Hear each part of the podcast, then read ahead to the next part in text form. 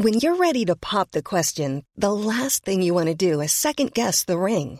At Bluenile.com, you can design a one of a kind ring with the ease and convenience of shopping online. Choose your diamond and setting. When you find the one, you'll get it delivered right to your door. Go to Bluenile.com and use promo code LISTEN to get $50 off your purchase of $500 or more. That's code LISTEN at Bluenile.com for $50 off your purchase. Bluenile.com code LISTEN.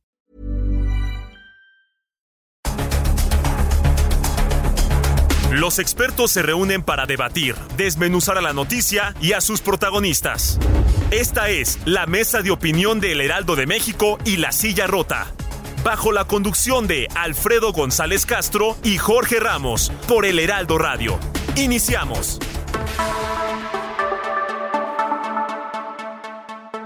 Buenas noches, bienvenidas, bienvenidos a esta mesa de opinión, El Heraldo de México, La Silla Rota. Transmitimos desde nuestras instalaciones aquí en la Ciudad de México a través del 98.5 de FM a todo, a todo el territorio nacional y el sur de Estados Unidos gracias a la cadena nacional de El Heraldo Radio. A nombre de Alfredo González Castro, titular de este espacio, le saluda esta noche su servidor y amigo Isaías Robles, quien como siempre, como cada 15 días, también le da la bienvenida a Jorge Ramos, director editorial de La Silla Rota. Jorge, ¿qué tal? Bienvenido, muy buenas noches. ¿Qué tal pasaste la Navidad? ¿Qué tal la Nochebuena? Platícanos. Pues con recalentado, todavía con recalentado, querido Isaías. ¿Qué tal? Muy buenas noches. Bienvenidos todos. Muchísimas gracias. Fuerte abrazo y por supuesto siempre deseándoles que tengan el mejor eh, de los años 2024, que lo vamos a vivir en peligro porque tenemos una elección enorme. Pero bueno, más allá de eso, Isa, eh, vamos a, ver esta, en esta ocasión, en esta, en esta noche, eh, el presidente Andrés Manuel Observador desde su primera campaña presidencial, él hablaba eh, del tema de la corrupción. Era uno de los, de los grandes temas eh, bandera. Otro de ellos era el asunto eh, de los pobres. su primer eslogan de campaña fue por el bien de todos, primero los pobres. Pero ese tema de la corrupción, él siempre decía, desde aquel entonces, estamos hablando de 2006, que pues por el caño de la corrupción, así lo fraseaba, se nos escurrían al país alrededor de 500 mil millones de pesos. Y él aseguraba que si se paraba esta sangría, si se detenía este, eh, este dinero ¿no? que se pierde por el tema de la corrupción, alcanzaría para muchísimas cosas y para resolver muchísimas eh, temas de la operación eh, y de necesidades que tiene el país. La corrupción, un gran tema y creo que es momento de ir evaluando qué está pasando, Isaías, con este asunto de la corrupción. Efectivamente, uno de las grandes banderas, como tú lo comentas, Jorge, de, la, de las varias campañas del hoy presidente Andrés Manuel López Obrador. Él hace algunos días dijo que solamente hay un caso de corrupción, que es el caso de Selgalmex, pero para abundar, abordar eh, y abundar en este asunto, eh, damos la bienvenida a nuestro primer invitado, a Eduardo Bojorques, director de Transparencia Mexicana, quien hace apenas unas semanas estuvo en la cumbre mundial del tema allá en Atlanta, Estados Unidos. Eduardo, ¿cómo estás? Muchas felicidades, bienvenido, gracias por estar con nosotros esta noche. Isaías, Jorge, pues con mucho gusto de verles, de saludarlos. Eh, qué bueno que se la pasaron bien estos días y ojalá 2024, aunque en peligro, Jorge, sea un buen año para todas y para todos. Que así sea. Muchas gracias, Eduardo. Seguramente. Gracias. Muchas gracias, Eduardo. Y bueno, la verdad es que Eduardo eh, tiene pues ya algunos añitos eh, en, estos temas de la transparencia, eh, de temas de la, de la corrupción, a través de Transparencia Mexicana. Y Eduardo, yo quisiera preguntarte, ¿qué fue exactamente lo que nos prometió Andrés Manuel Observador, candidato en 2018 eh, en este tema de la, corrupción? Eh, desde tu punto de vista, ¿qué fue lo que tú viste que él estaba ofreciendo a los mexicanos? Bueno, textualmente la expresión que utilizó el entonces candidato es que iba a erradicar la corrupción en México. Es una expresión fuerte y categórica, Jorge, porque si lo piensas, ni Finlandia, ni Dinamarca, ni Suecia han podido erradicar la corrupción la han controlado, sí, han tratado de reducir sus efectos al mínimo, pero la oferta que hizo el candidato López Obrador en ese momento fue erradicarla para siempre en México. La verdad es que pues no podía ser parte de un discurso muy atrevido, pero, pero no contaba con bases eh, pues sólidas para, para traducir esa promesa en un resultado concreto, Jorge. El escándalo de, corrupción más grande, por lo menos que se conozca, ¿no? Eh, hasta la fecha, eh, del gobierno del presidente López Obrador es, eh, sin duda, ya lo mencionabas, el caso de Segalmex. Se ha hablado de que son pues, casi 15 mil millones de pesos los que están involucrados, algunos cifran más, el nuevo gobierno le ha ido reduciendo la, cifra, pero, a ver, Eduardo, para, para, el auditorio que nos escucha, ¿por qué seguimos viendo escandalosos asuntos de corrupción? si López Obrador había dicho que pues, él iba a ejercer un liderazgo prácticamente impoluto y que eh, las escaleras se barrían de arriba para abajo y que si él, él como cabeza del Estado mexicano, era un hombre eh, honesto, eh, que no incurre en corrupción, pues de ahí iba a, pues desparramarse este halo de, insisto, de, un ser impoluto y que se iba a acabar con la corrupción. ¿Por qué seguimos viendo corrupción? ¿En qué fallamos? Y fallamos, digo, porque creo que nos corresponde a todos. Bueno, creo que en primer lugar porque eh, si lo piensas, eh, Jorge, el hecho de que un individuo, eh, aún siendo el presidente de la República, se comporte con pulcritud, eso te puede dar un buen ejemplo, pero no va a resolver las razones por las cuales, por ejemplo, se articula una coalición de intereses alrededor de un candidato.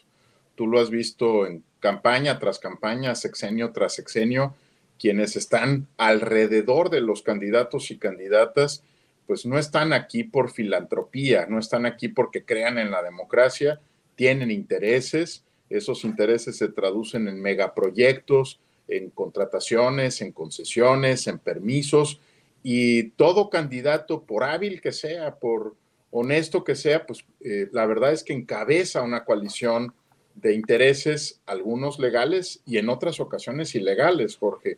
Y creo que, creo que era muy difícil eh, pensar, creo lo que lo dijimos desde, desde el momento en que se hizo esta aseveración de que la honestidad de un solo hombre iba a servir para cambiar a la República, pues es muy difícil pensar que solo con el ejemplo las cosas cambian. Tan es así que el caso Segalmex que acabas de invocar, el caso conocido, subrayo conocido como lo hiciste tú, más grande de esta administración, pues eh, la verdad es que ilustra que ya estaban apenas desempacando las maletas en Segalmex, creando Segalmex, y en el primer año de gobierno, en los primeros meses de la administración del presidente, iniciaron un conjunto de operaciones que eh, se estima eh, del orden de 6 mil a 15 mil millones de pesos. Para que tengamos idea de lo que estamos hablando, Jorge, el mínimo, el dato más bajo que se ha planteado es el equivalente a seis veces lo que cuesta el INAI en un año, ¿no? Entonces, si nos sale caro el INAI, imagínate sin INAI lo que nos costarían casos como el de Segalmex. 6 mil millones de, pesos es la cifra más pequeña que se ha conocido sobre este asunto.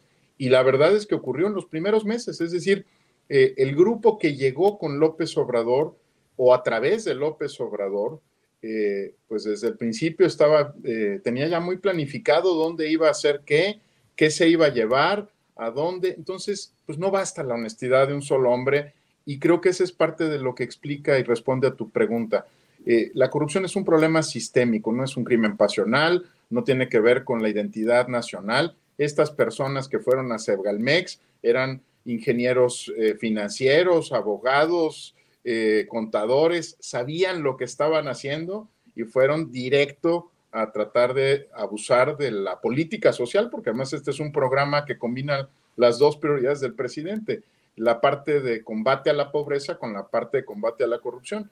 Y sabían lo que estaban haciendo. Y como lo hicieron ellos, hay otros en otros sectores, en la industria de la construcción, en el tema de, de salud, en el caso de energía, pues que hicieron exactamente lo mismo, ¿no? Que estaban esperando que les abrieran la puerta para regresar o para instalarse por primera vez en el poder y aprovechar pues las, los presupuestos jugosos y sobre todo la posibilidad de decidir que te da estar en el gobierno, Jorge. Eh, Eduardo, ahora que el, presidente ha reconocido el caso Segalmex como el único, dice el caso de corrupción de su gobierno. El único conocido. El único conocido, sí, eh, lo, subrayamos. Eduardo, eh, ¿Tú ves que hay em, en serio intención de sancionar y castigar de manera efectiva este asunto en específico? Eh, conocimos también hace algunas semanas la detención de René Gavira, quien era titular de Administración y Finanzas de Segalmex, pero Ignacio Valle está premiado y está trabajando en la Secretaría de Gobernación y el presidente salió en su defensa al decir, no, pues era un pobre hombre que fue engañado por los malditos priistas que corruptos del pasado que eh, siguen haciendo de las suyas. Sin embargo, yo quisiera conocer tu opinión sobre si una vez aceptado este, este caso, eh, tú ves verdadera intención de esta administración de sancionarlo con todo el peso de la ley. Bueno, empecemos por el tema de Ignacio Valle. Ignacio Valle no es un novato, Isaías, ¿no? De la vida pública. Claro. Él ya estuvo en lo que era antes Segalmex, que era Conasupo, ¿no? Él, él conoce perfectamente la operación de esta red de abasto popular en sus dos vertientes, la vertiente que tiene que ver con la distribución de productos para regular precios, la parte de, de precios de garantía en la compra de maíz y otros frijol y otros suministros, y también conoce la parte que tiene que ver con los, con los lácteos, con la leche y asegurar mejores precios para la población. Eh, lo que sorprende, y creo que lo subrayas muy bien, Isaías, es que hasta este momento no ha dado la cara. Quien ha dado la cara por, por Ignacio Valle ha sido el presidente de la República para esculparlo, para protegerlo, para arroparlo, pero a mí me encantaría escuchar de viva voz, pues cómo lo traicionaron. Creo que eso es algo que seguramente tardará en ocurrir, pero va a ocurrir, ¿no? Tendrá que dar eh, la cara el titular, porque si una operación que es varias veces más grande que la estafa maestra y que probablemente sea el caso de corrupción conocido, más grande, no solo de esta administración, sino de más de una década, pues a lo mejor requiere un poquito más que la protección del presidente para que no tenga que salir a dar la cara. Ahora, ¿qué tan en serio van?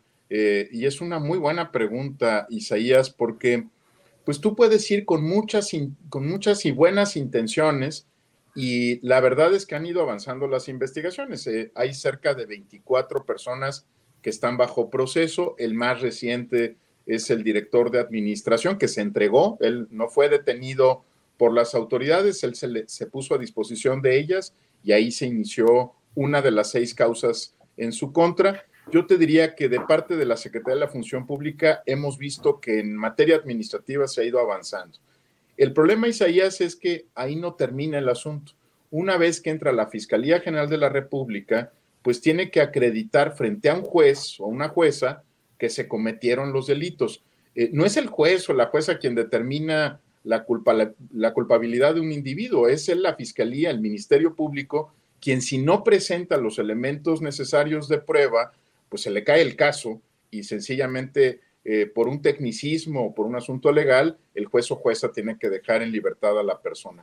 Y es ahí, Isaías, donde está el nudo de este asunto. Por años hemos visto que las inhabilitaciones, las, las, las sanciones que están dentro de la, de la materia administrativa, más o menos se van dando, pero cuando entramos a la parte seria y profunda, que es la que tiene que ver con la materia penal, ahí se disuelven en el tiempo, se va perdiendo el interés conforme pasan los años y no han sido pocos los casos, Isaías, donde no ocurre nada, ¿no? Se les ve detenidos porque llevan su proceso eh, detenidos, porque es prisión preventiva oficiosa por el daño patrimonial que le han hecho al Estado.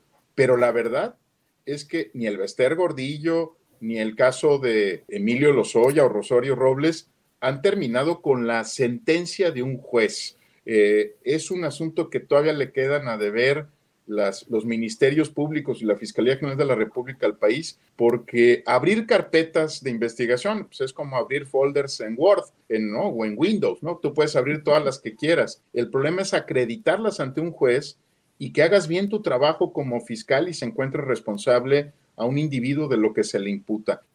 Qué cosa. Y fíjate, eh, Isaías, y te hacía la pregunta, y, mencionaba el caso de Ignacio Valle, que son de esos polvos, de aquellos lodos, ¿no? Que, de pronto vuelven a, aparecer. ¿Cuál es la vinculación entre Ignacio Valle y Andrés Manuel López Obrador?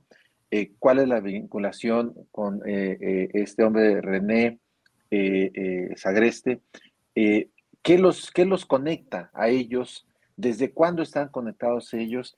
Y pareciera que la defensa de Ignacio Valle de, por parte del presidente de la República suena a esta frase que tanto se le criticó a, Peña Nieto de, no te preocupes, Rosario, ¿no? Y, tan es así que hace apenas unos días, una semana, dos, tres semanas, un mes más o menos más bien, eh, Rosario Robles fue exonerada. Pero ojo, eh, hay un tema en el, que, eh, en el que se le exonera, pero la están dejando, digamos, limpia del tema de la, de la estafa maestra. Y en realidad, el tema de la estafa maestra, pues sigue eh, eh, impune.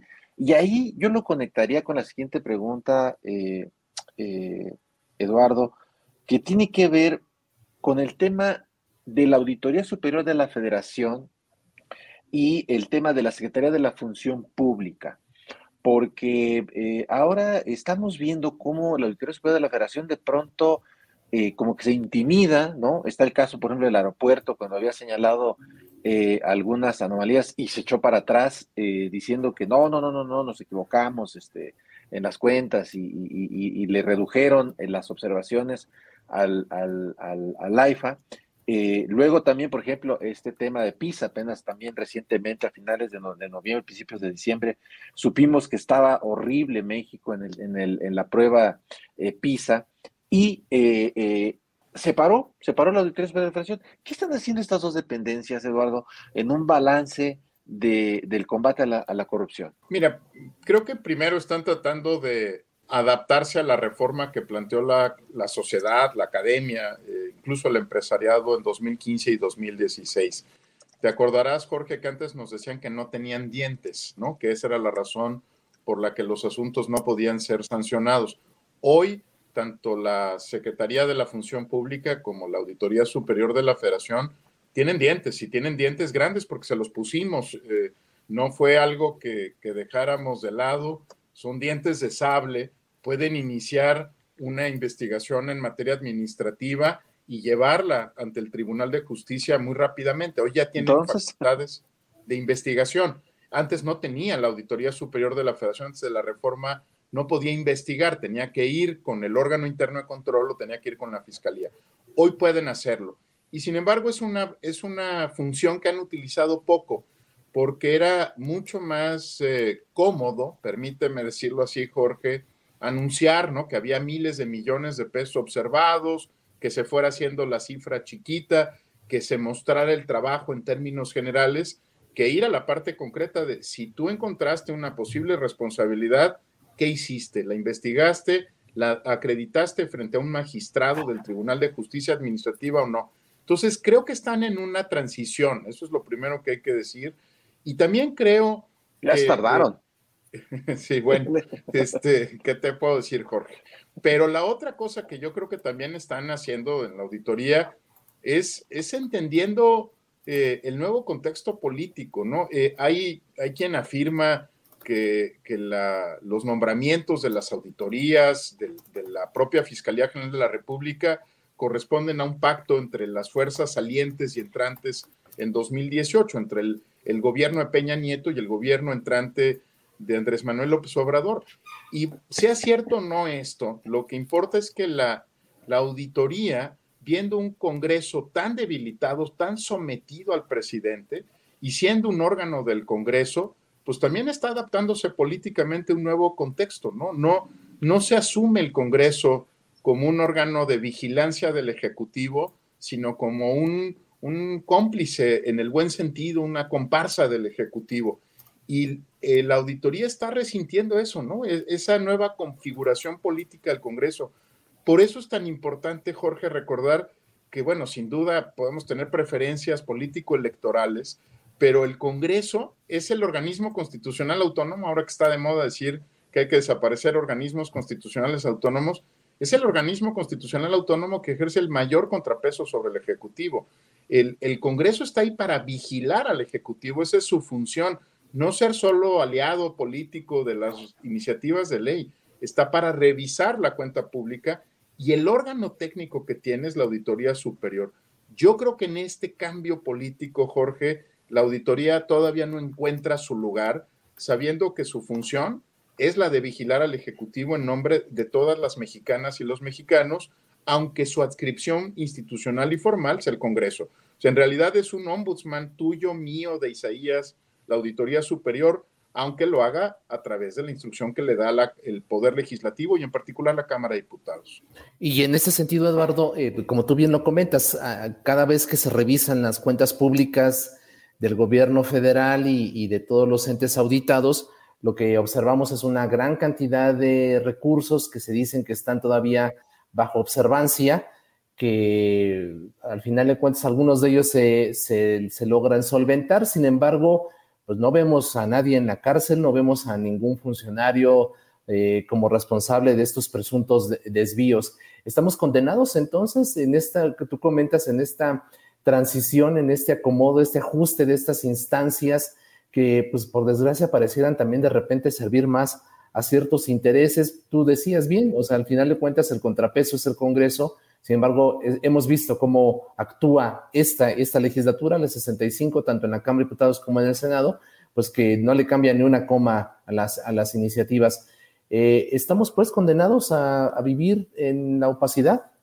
No, Isaías, yo creo que no. Eh, creo que estamos eh, obligados, que es muy distinto, a recordar que cuando uno le entrega el poder a un candidato o candidata, se lo entrega con fecha de caducidad, Isaías, y, y, le, y le indica cuál es su mandato, cuál es su instrucción, y si no la cumple, pues tendrá que evaluar y castigar o premiar el desempeño de un candidato. Yo creo que vamos a, a, entrar en una etapa muy interesante donde más allá de la popularidad, la aprobación del presidente, pues creo que la sociedad mexicana ya entendió que no es buena idea concentrar el poder en nadie, se trate de una persona carismática, talentosa, de un político excepcional, eh, legendario según sus propios seguidores, la verdad es que no es una buena idea. Hay una frase muy vieja, ¿no? De, la, pues de la disciplina de quienes trabajamos en anticorrupción, y es que el poder corrompe y el poder absoluto corrompe absolutamente. La máxima de Lord Acton, creo que si hay algo que estamos sintiendo como sociedad, Isaías, es que no es buena idea poner eh, todos los huevos en una sola canasta y que le tenemos que recordar pues a quienes ocupan el poder ejecutivo, el legislativo o el judicial, porque aunque no sean electos y no deban ser electos, también rinden cuentas y también están obligados a, responderle a la sociedad por la defensa que hacen de la Constitución, creo que les tenemos que recordar que, como sociedad ya llegamos a un periodo de madurez y que no queremos eh, que nadie concentre todo, ¿no? Que haya interacción, que haya deliberación pública, que regrese el Parlamento abierto, porque lo que tenemos es básicamente unos foros ahí muy a modo, ¿no? Que podamos volver como sociedad al Congreso a trabajar junto con nuestros legisladores de todas las fuerzas políticas y yo creo que no hay resignación aquí, no hay, no hay ninguna, ningún dictatum de que tenemos que vivir así. Yo creo que vamos a regresar a, lo, a los básicos, ¿no? Que es evitar que por talentoso que sea un político, concentre todo el poder del Estado, ¿no? Y, ahí vamos a, a, encontrar nuevamente en nuestro camino y los sistemas anticorrupción también, porque ahorita están apabullados, ¿no? Por el cambio político electoral que se vivió en los últimos años, pero tendrán que regresar a la tarea más importante.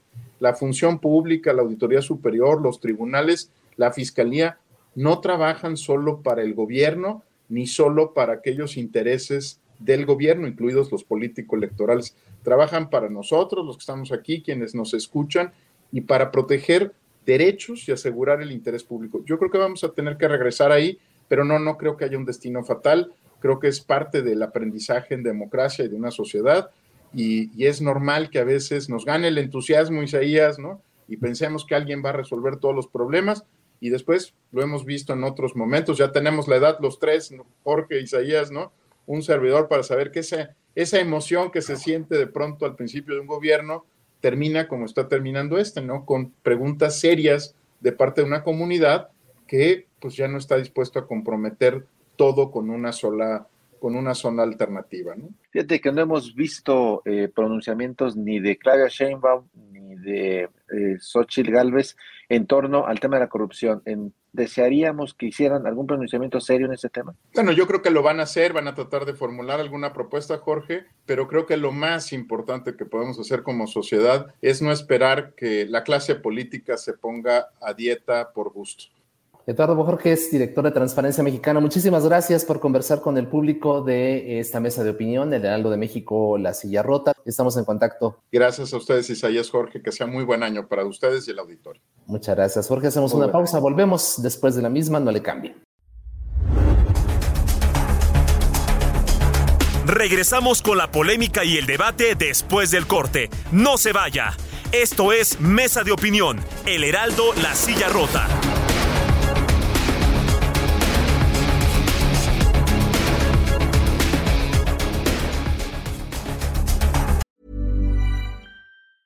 Burroughs Furniture is built for the way you live. From ensuring easy assembly and disassembly to honoring highly requested new colors for their award-winning seating, they always have their customers in mind. Their modular seating is made out of durable materials to last and grow with you. And with Burrow, you always get fast, free shipping.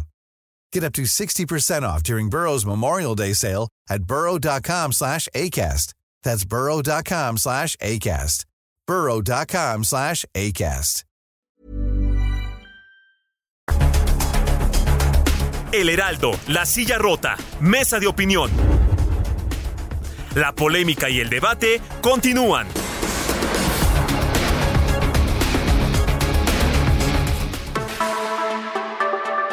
Le reiteramos que estamos transmitiendo totalmente en vivo por el 98.5 de FM en la Ciudad de México y que llegamos a todo el territorio nacional y el sur de Estados Unidos gracias a la cadena nacional de Heraldo Radio.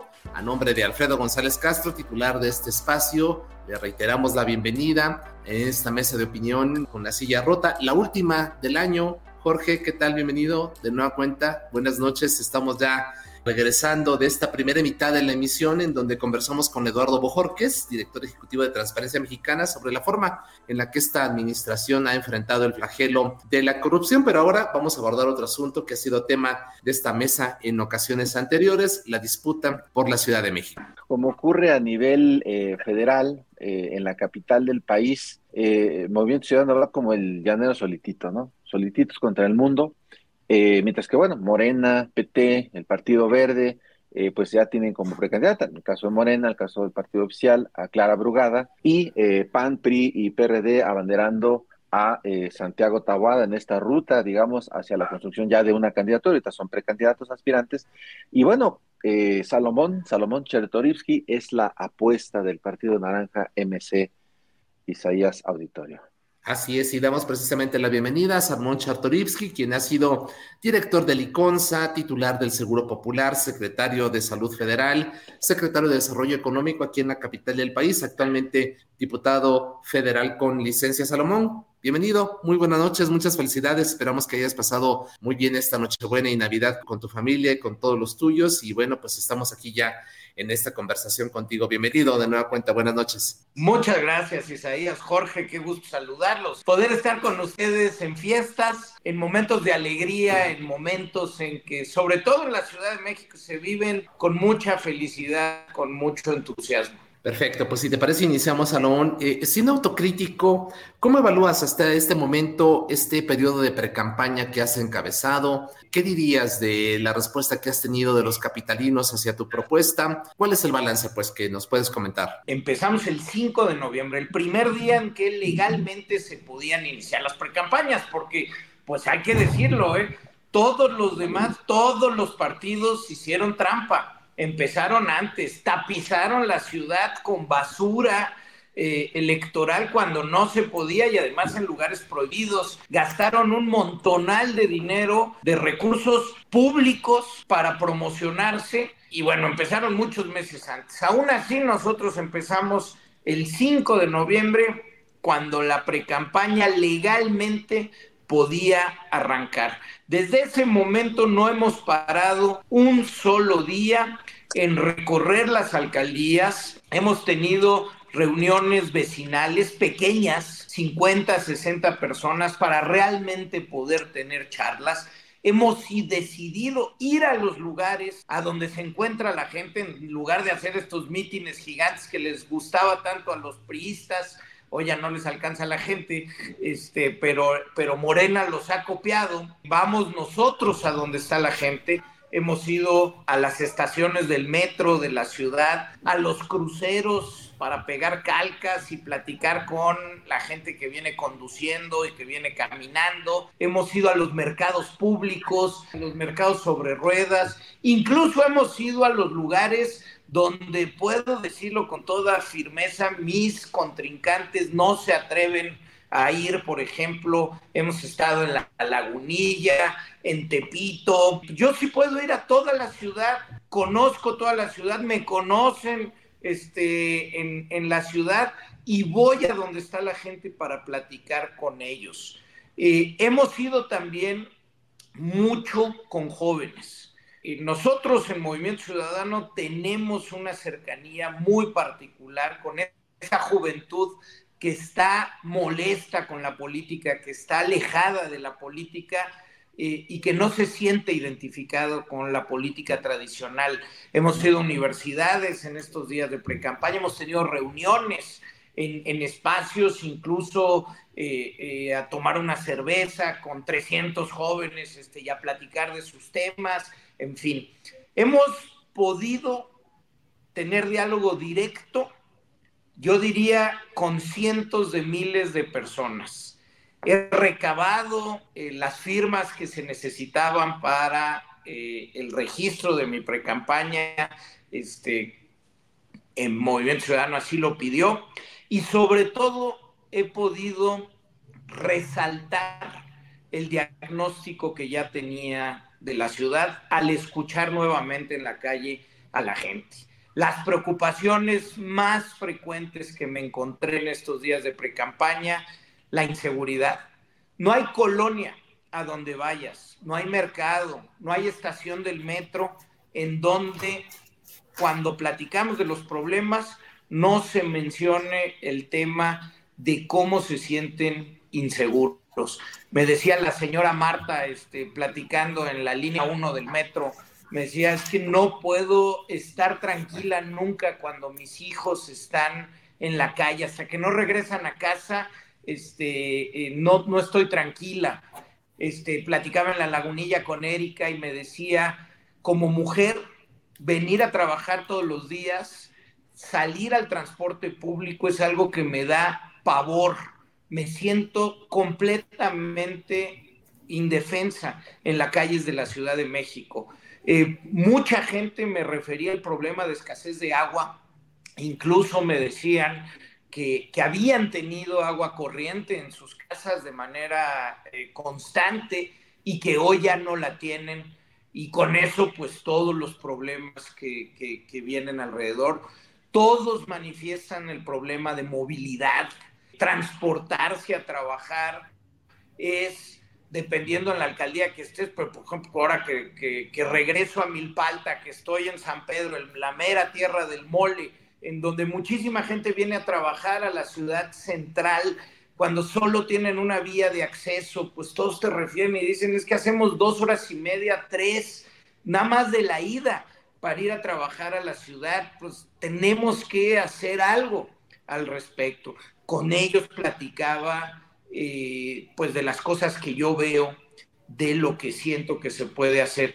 Y por supuesto, de lo cotidiano, ¿no? Mucha gente en las calles, en todas las colonias, me refería a la poda de los árboles, a las banquetas que son intransitables, eh, a, las luminarias que no funcionan bien en, en, muchos sitios y un largo etcétera. Entonces yo diría una campaña que está por terminar este 3 de enero, este, precampaña exitosa de contacto, de cercanía, eh, de volver a recorrer las 16 alcaldías de la Ciudad de México y de escuchar, de escuchar para ir con mayor fuerza a la campaña, eh, ya con las propuestas eh, porque en esta época pues no te permite además la autoridad electoral hacer propuestas.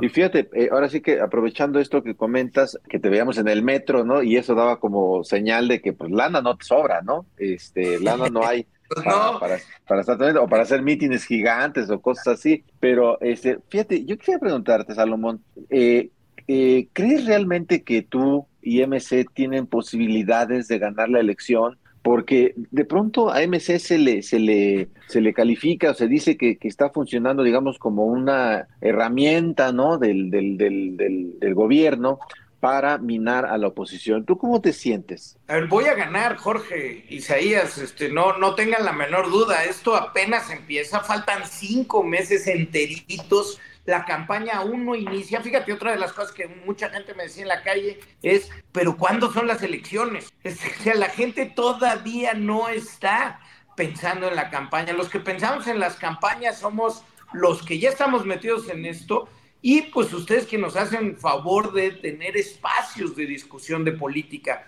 Pero la gente en la calle está, como decían, sus problemas. Esto apenas inicia. Pero déjame decirte además, Jorge, que Movimiento Ciudadano sí le habla a públicos muy particulares. Por un lado, a la juventud.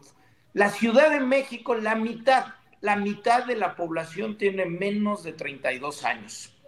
Y la política, la política no le está hablando a la juventud, no está hablando eh, de cara a los problemas que están enfrentando, a los intereses y a las causas que sí tienen nosotros sí lo hacemos.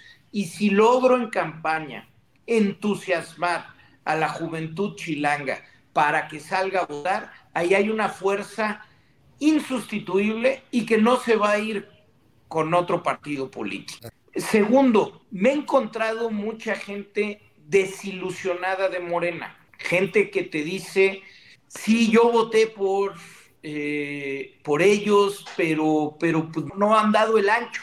Y dicen, pero realmente nunca me voy a ir con el PRI o con el PAN.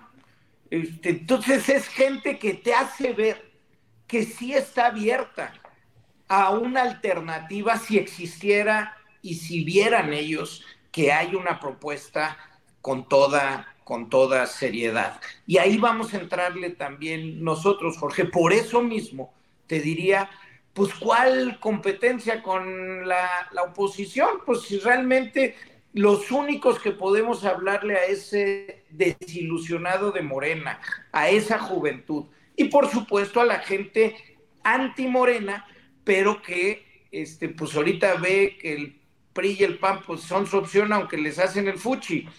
Este, o sea, vaya, sí tenemos toda la fuerza. Y en efecto, pues nos han querido atajar ahí de que si somos esquiroles. Pues esquiroles, oye, hace apenas algunos días, este, pues cuántos priistas se fueron a Morena. Pero dime, dime un, dime una posición de movimiento ciudadano en donde hayamos estado este, realmente siendo incongruentes con una verdadera oposición. Salomón, eh, preguntarte, ¿a qué números aspiras tú? Tú dices, voy a ganar. ¿Con qué porcentaje de la población piensas hacerlo? Y por otro lado, eh, ¿cuántas alcaldías también crees que pudiera eh, alcanzar Movimiento Ciudadano aquí en la capital del país? Te pregunto esto porque te estamos viendo a ti y tú estás haciendo un, un gran trabajo, como tú bien dices, en esta etapa de pre-campaña pero no vemos a personajes de MC moviéndose para, eh, para buscar las 16 alcaldías de, que conforman la capital. Y yo creo que en buena medida, pues eh, también hay ese eh, trabajo. pues va, va depende mucho el triunfo que pudieras eventualmente obtener. ¿Qué números tienes tú en este sentido y cómo ves a los otros personajes que deberían estarte acompañando ya para justamente garantizar el triunfo el próximo junio? Eh, sí, Isaías, a ver, este, voy a ganar la ciudad, voy a estar compitiendo palmo a palmo con eh, Clara Brugada, porque Morena está haciendo y está dispuesto a hacer todas las trampas, a meter todo el recurso público que sea necesario. Y, entonces, pues va a ser una, una elección seguramente muy dividida eh, contra Morena. Este, yo estoy convencido que eh, ahí es donde va a estar. Todavía tenemos que entrar a modo campaña y que la gente se sienta en campaña. Eh, déjame decirte además, Isaías, que en efecto eh, no debes de haber tú visto en los medios a, las, las, precandidaturas de Movimiento Ciudadano, pero hay una competencia interna sana, muy potente, que se está llevando a cabo en las 16 alcaldías. En todas las alcaldías se registraron, este, pues en 15 de las 16 se registraron más de un candidato o candidata eh, a, a competir por las alcaldías por cada uno de los 33 distritos locales tenemos, hay distritos en donde tenemos 3, 4, hasta 6, 7 candidatos inscritos. Están ahorita corriendo su proceso, están recorriendo las calles. Muchas compañeras y compañeros desde el 2021 participaron, algunas de ellas por primera vez en política y desde ese momento no dejaron de caminar sus alcaldías y sus, sus calles, sus colonias, de activarse. Eh, han estado en las causas y en los temas reales de la gente y tenemos una fuerza fantástica en toda la ciudad. Muchas de ellas, Isaías, pues sí, no, no son los rostros de la vieja política, te diría yo. Este, son más bien mujeres y hombres jóvenes, la mitad de nuestras candidaturas van a ser de menos de, de 35 años eh, de, edad, este, mujeres y hombres preparados, experimentados ya con estos años de caminar y de estar en, la política, con algunos cargos públicos, con algunos espacios donde han participado eh, eh, activamente y que van a ser una fuerza disruptora este, que, romperá, insisto, con la, tradicional vieja política de esta ciudad, eh, como estamos acostumbrados. Yo creo que una de las, de las sorpresas que dio Movimiento Ciudadano en el 21 fueron justo lo que mencionas, eh, candidaturas de mujeres y hombres eh, jóvenes que realmente no, no como dices, no, no son figuras. Y por el caso tuyo, digo, no es porque estés aquí con nosotros, pero la verdad es que tu perfil eh, sí, sí se distancia pues de, de, los, de los otros perfiles. Digo, tú tienes una carrera eh, profesional eh, que, la hiciste en, en, el, en el PAN, fuiste secretario de salud, ¿no? federal, tuviste en tus manos eh, temas importantes como el ya el desaparecido, ahora eh, Seguro Popular, este, en fin, o sea, tienes una, una, trayectoria importante, aunque todavía, todavía, eh, fíjate cómo, te ponga el matiz, todavía eres joven, todavía, eres joven, este, la verdad es que tu perfil sí se, distancia. Fíjate que también, y queremos aprovechar, eh, Isaías, que, estás con nosotros, para que nos platicaras también un poco de este libro que, que presentaste, que estás presentando, que se llama Una, una ciudad mejor que esta. Y hablas de 12 rutas eh, que, entiendo que están aquí descritas en el libro. Eh, ¿Cuál es tu propuesta o qué es lo que estás planteando en este, en este libro de, de, Grijalvo? Sí, gracias, Jorge. Y sí, en efecto, nada más doy un pasito para atrás a algo que comentabas. En efecto, llevo 25 años de, de vida profesional y más de 20 de ellos fueron como servidor público. Nunca participé en política en efecto, trabajé con gobiernos emanados de diferentes fuerzas políticas, pero yo nunca había militado en ninguna fuerza política y nunca había participado activamente en política hasta ahora que fui diputado eh, federal y presidente del Consejo Consultivo Movimiento Ciudadano. Eh, eso lo digo, lo digo nada más este, como, como, como un detalle, pero te lo agradezco en efecto, pues sí, muchos años de de trabajar realmente por mi país y mi ciudad. Eh, a ver, este libro está ahorita en librerías, lo presenté en la, en la Feria Internacional del Libro, en la FIL de Guadalajara. Es, yo no creo que para aspirar a gobernar una ciudad tan compleja eh, como la nuestra, baste con pagar anuncios espectaculares, levantar la mano y decir que tienes ganas. Esta ciudad sí necesita diagnóstico, sí necesita de una seria, seriesísima evaluación de lo que se tiene que hacer y de cómo se tiene que hacer, porque claro que tenemos enormes problemas que hoy nos duelen a los chilangos. En este libro escojo los 12 que para mí son los más, los más dolorosos el tema del agua y cómo vamos a darle solución a que esta ciudad sea sostenible en las siguientes décadas con el agua que necesita para vivir.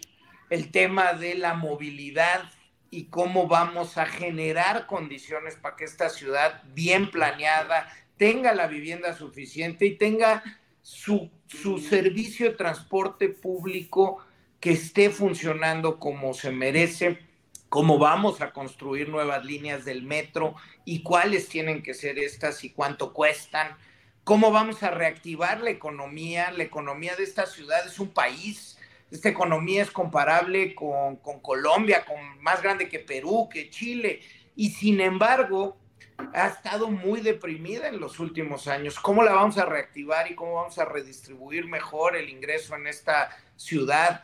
¿Cómo vamos a reconstruir y recomponer el sistema de salud que se le entregó al IMSS Bienestar y que esté hecho pedazos? Necesitamos hablar de cómo le vamos a hacer con ello, cómo vamos a recuperar la paz en las calles. Hago una propuesta seriesísima de cómo reformar nuestro sistema de prevención, procuración e impartición de justicia para recuperar la paz que perdimos hace tres décadas en esta, en esta ciudad. Hablo de cómo vamos a atender el tema de mujeres con toda seriedad, la violencia contra ellas y su capacidad para entrarle a la economía con toda firmeza. En fin, lo que hago, Jorge, en el libro es diagnosticar y ofrecer mi propuesta de solución o la ruta de la solución para cada uno de los problemas que nos aquejan.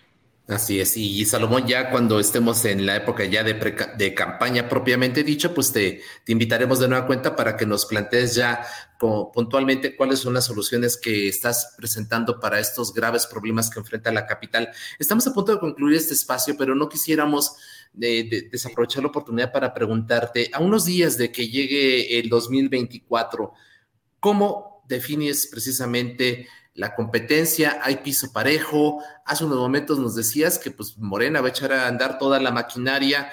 Eh, ¿Cómo prevés pues ya la campaña propiamente dicha y cómo te imaginas el 2 de junio? Eh, a, ver, eh, en efecto, no, no hay piso parejo. Este, estamos ante un gobierno con muchísimo poder, con muchísimos recursos que ha decidido abiertamente, no es un secreto, hacer trampa.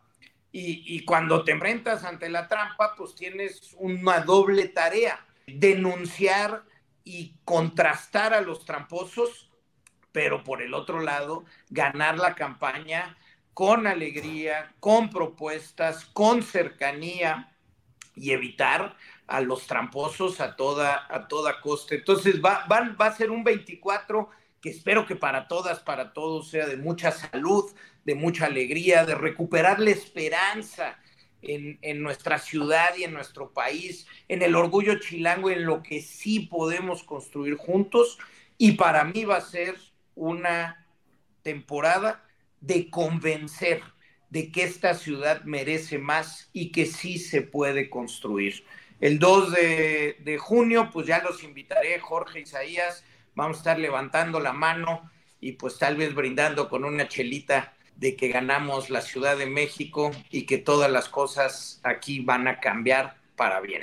Y yo quisiera preguntarte, eh, nos quedan un par de minutitos, eh, preguntarte, Salomón, si eh, vas a contar con todo el apoyo de Dante Delgado y de Movimiento Ciudadano, en una de esas, eh, Dante da, da, sorpresas, ¿no? Pero ¿te sientes apoyado por el, por el partido? Absolutamente, este, siempre me he sentido apoyado, siempre me he sentido muy bien, me siento identificado con los ideales y me siento muy identificado con quienes aquí militan y las causas que defendemos desde aquí. Por supuesto que mis colegas estarán participando, acompañando. Eh, Samuel y Mariana vendrán a hacer campaña en fin de semana aquí. Este, Uy, no me digas. Eh, eh, ahí te invito. Entonces, no, por supuesto, vamos a estar con todo el ánimo y acompañados de todo el movimiento. Perfecto. Salomón Chertorivsky, precandidato de, Movimiento Ciudadano a la jefatura de gobierno de la Ciudad de México. Muchas gracias por conversar con el público del Heraldo Radio y, por supuesto, están abiertos estos micrófonos para seguir escuchando ya en la época de, de campaña propiamente, pues todas las propuestas que estás presentando a la comunidad chilanga. Gracias por lo pronto, un fuerte abrazo y muchas felicidades. Todo el éxito en 2024. Gracias a ustedes, Isaías Jorge, que terminen bien estos últimos días del año y que 2024 llegue con enorme salud, felicidad y paz para todos los hogares, sobre todo a la chilanguería. Muchas gracias, Salomón. Y bueno, agradecemos también gracias, a todo nuestro público que a lo largo de este año nos haya acompañado en esta mesa de opinión del Heraldo de México, La Silla Rota. Le reiteramos los mejores deseos que 2024 sea un año lleno de bendiciones para usted y los suyos.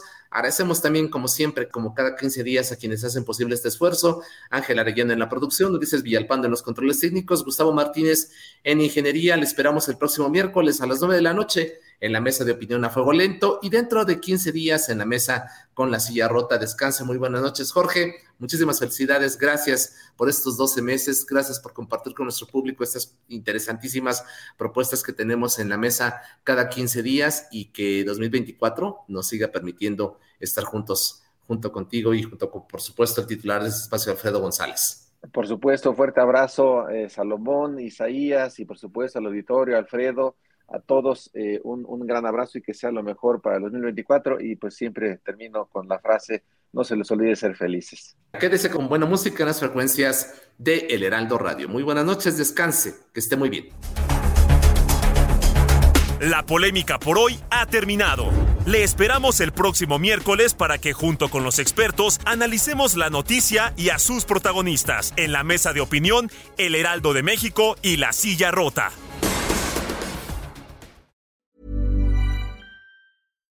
Hi, I'm Daniel, founder of Pretty Litter. Cats and cat owners deserve better than any old-fashioned litter. That's why I teamed up with scientists and veterinarians to create Pretty Litter. Its innovative crystal formula has superior odor control and weighs up to 80% less than clay litter.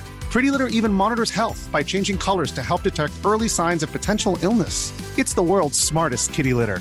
Go to prettylitter.com and use code ACAST for 20% off your first order and a free cat toy. Terms and conditions apply. See site for details.